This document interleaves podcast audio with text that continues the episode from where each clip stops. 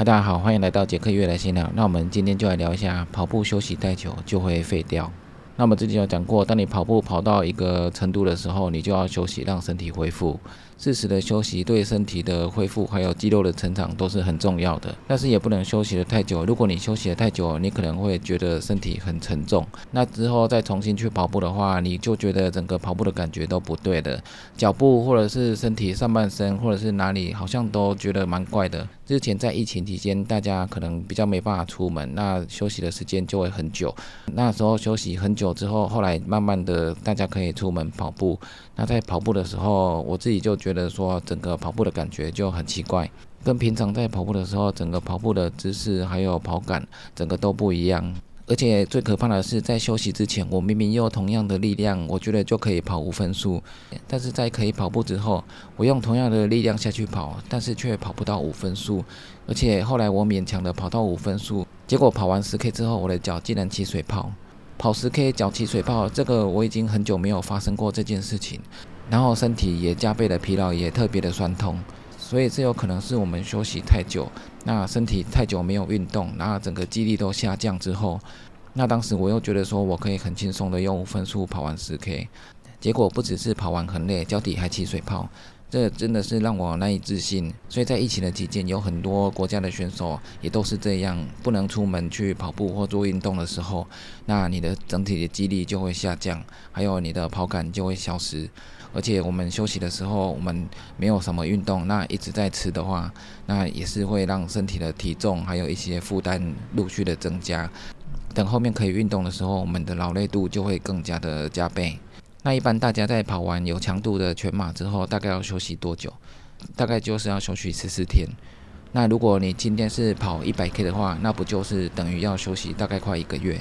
那我们平常的练习课表是还好。如果你礼拜一到礼拜五都有练课表，那六日的话有跑一点长距离的话，这个休息都还好，因为我们课表本来就有强度，也有休息的时候。假日的长距离不一定要跑得很快，有时候可以练一下耐力，那大概是三十 K 左右。所以，我们平常的练习就有让我们有适时的休息。那参加的全马，如果是你很认真想要挑战的全马，那你就会很认真的去跑。那跑这场的强度就会非常的大，所以后面的休息大概就是要休息两个礼拜。但是现在台湾的马拉松很多，每个礼拜都有马拉松，所以有时候我们会这个礼拜参加马拉松，下个礼拜又参加马拉松。那连续的马拉松在台湾可能很多选手都已经习以为常，一般大家可能觉得休个一个礼拜大概就可以再比下一场。那因为现在大家跑完之后的恢复的动作都做得很多，有按摩枪，还有按摩的一些设备。那可以让我们的身体尽早恢复，还有吃一些补给的东西，让我们恢复营养。但是休息这个一个礼拜，我们的身体外表好像没什么问题，但是你的内在一些器官还有肝指数，它的功能可能还没完全恢复。实际上可能要休息到十四天才会比较完整。那超马的比赛有时候可能五十 K 到一百 K，或者是到一百 K 以上。那这个距离越长，你的运动时间也很长，所以你休息的时间当然要越长。一百 K 要休息，可能要到一个月；那一百 K 以上，可能就是一个月以上。那超马的比赛有时候到夜晚，甚至跨夜，那这个对身体的伤害更大，所以这个休息的时间一定会拉长。那每个人的休息恢复的时间不一定，而且超马的比赛对你内在器官、肝指数这些会更明显。超马的比赛，如果你休息十四天，一般我们可能觉得在一个礼拜就差不多可以恢复了。那三个礼拜之后，你又去参加下一场超马比赛。那你有可能会跑到二十 K、三十 K 的时候，你就会觉得非常疲累。这就是可能你觉得你外在身体已经恢复了，但是你内在的器官一些指数都还没回到原来的状态，所以你跑到二十 K 你就觉得很疲劳了。所以我们在训练的时候要适当的休息。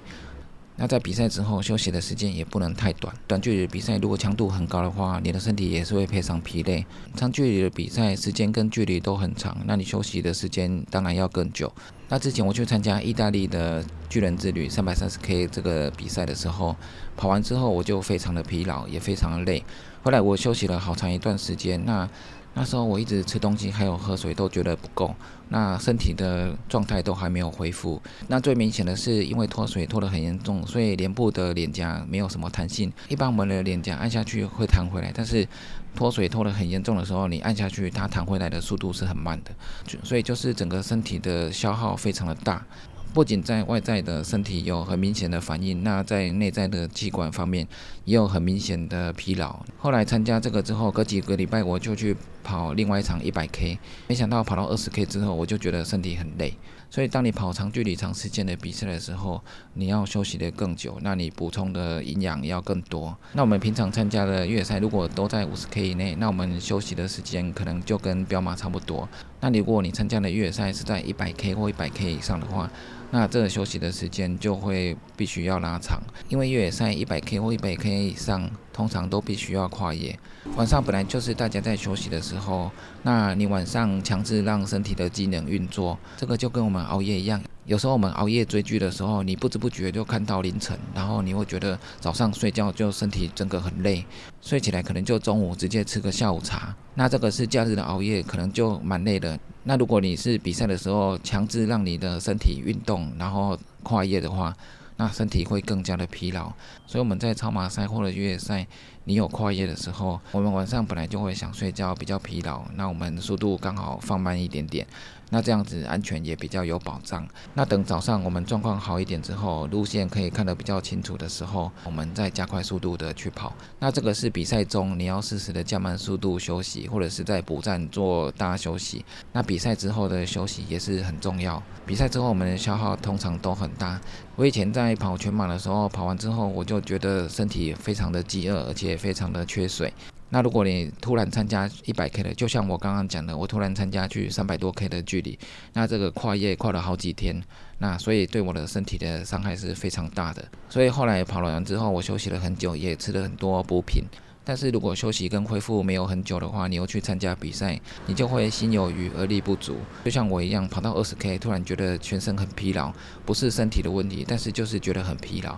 那就是身体从外到内还没有完全的恢复。但是休息也不能休过头，大家一定很常常有经验，跑完全马之后，那你休息了一阵子之后，那你每天吃喝补给之后，那你就会觉得身体很沉重，那肚子可能又多了一圈，那接下来跑步的时候，你就会觉得身体都蛮沉重的，那也跑不顺畅，整个跑步的感觉也不对，所以平常跑步的训练，训练到高点的时候就一定要休息，那休息也不能过头。所以这两个自己要抓到一个平衡。那如果是比赛的时候，比完之后一定要休息充足。那休息期间可以做一些轻松的散步，或者是缓和的小跑。那这些都对身体的恢复有帮助。所以适当的休息在任何运动当中都是非常重要的。大家一定要注意，不要练过头，一定要适当的休息。阶梯式的训练，身体才不会受伤，才有适当的休息，那最后才会慢慢的成长。